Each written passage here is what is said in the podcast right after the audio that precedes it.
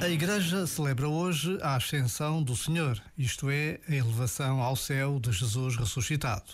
E desde então foram e são os discípulos de Jesus que provocam e permitem o seu encontro com outros povos, línguas e nações. Até hoje, mistério de fé e presença. Também hoje se celebra o Dia Mundial das Comunicações Sociais e o Dia Internacional dos Soldados da Paz das Nações Unidas. Celebrações tão diferentes, mas que cruzam a vida da fé com vidas de trabalho em favor da verdade e da paz. Por vezes, basta a pausa de um minuto para nos apercebermos da importância de um dia, de uma celebração. Este momento está disponível em podcast no site e na app.